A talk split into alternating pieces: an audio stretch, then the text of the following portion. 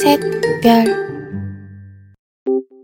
大家好，欢迎回来。眯眯眼错了吗？我是就算眯眯眼，每天都还是很认真醒着上班的眼科师医师。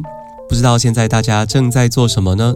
不管你现在正在趁着好天气晒晒衣服，正在家里躲外头的倾盆大雨，或者是不管外面的天气，正在房间里喝喝热茶，读一本好书，都希望今天的节目可以陪你度过一段愉快的时光哦。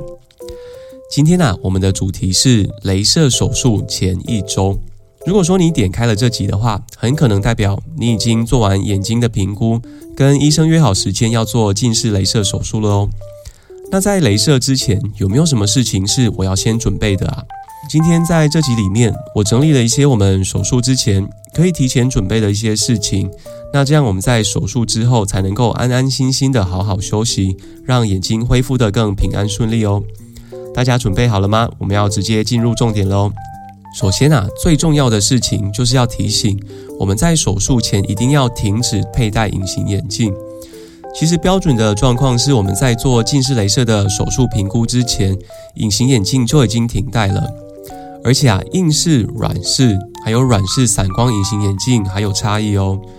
其实隐形眼镜在镭射检查之前到底要停戴多久，没有一个很死的数字。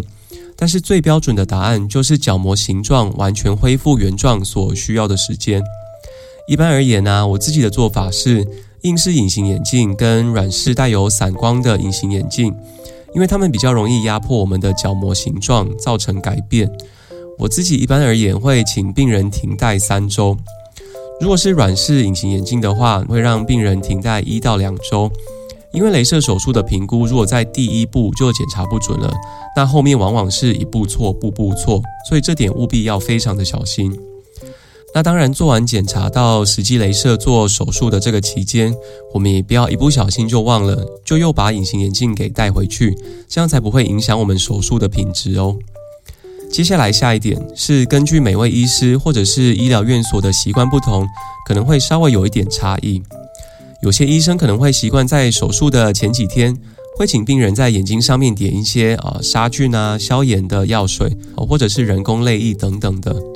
如果说没有被要求手术前点，也不用紧张，因为本来每一位医生的经验跟手术方式都不同，都会帮病人做不一样的规划。那讲完了以上跟医疗比较相关的两点，接下来我们就要分享一些比较生活化的注意事项喽。首先呢、在手术的前几天，我们要先避免在眼睛的周围使用化妆品啊、乳液啊，还有保养品等等，因为这些东西在手术前如果没有说清除干净的话，可能会引起眼睛的发炎感染，让手术的恢复期延长，甚至是影响手术后的视力品质哦。所以说这点大家一定要注意。另外，我们在手术后，医师可能会要求我们在前期到发廊仰卧洗头发。建议可以先预约好时间，这样才不会手术后蓬头垢面、很狼狈的度过前几天。因为有些病人，医生可能会提醒要带着游泳的蛙镜洗头，也是一样可以先买好放在家里准备，手术后才可以安心的洗头发，让自己舒舒服服的休息哦。另外，我们在手术后，因为一方面要防止眼睛的碰撞，一方面也要防止风沙进入眼睛跟风吹造成眼睛的干燥不舒服，会需要戴着透明的眼罩，也要询问一下是不是要自己准备，或者是医院诊所会负责提供。另外，还有手术后白天外出，或者是采光太过明亮的室内，一定也要事先准备好太阳眼镜，阻挡紫外线曝晒到我们的角膜，否则容易造成眼睛的发炎哦。上面提到的这些，大概是跟自己比较相关的事项。那接下来啊，因为我们手术后一定会有几天的时间稍微比较不方便，有一些事情建议也可以跟身旁的家人朋友做好沟通。呃，手术当天的话，因为手术完可能会有视力模糊跟不舒服的情况，要尽量请别人来陪同接送。如果说真的没有人可以来陪同的话，也要记得搭乘计程车。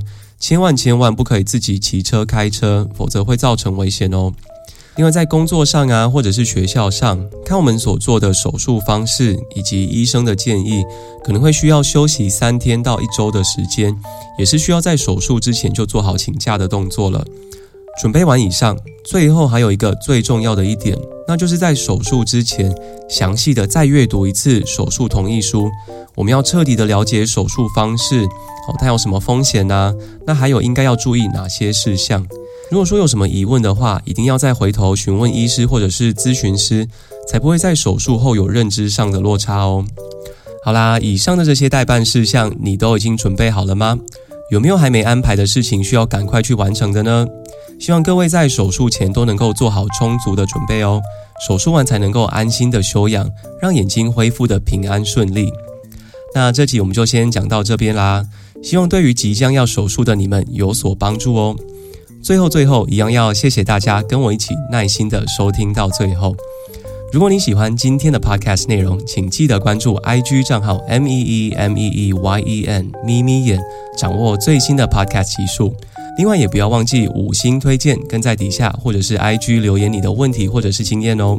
也可以把今天的内容分享给你身边有一样问题的朋友。好，那我们今天的 podcast 就先到这边喽，我们下次再见，拜拜。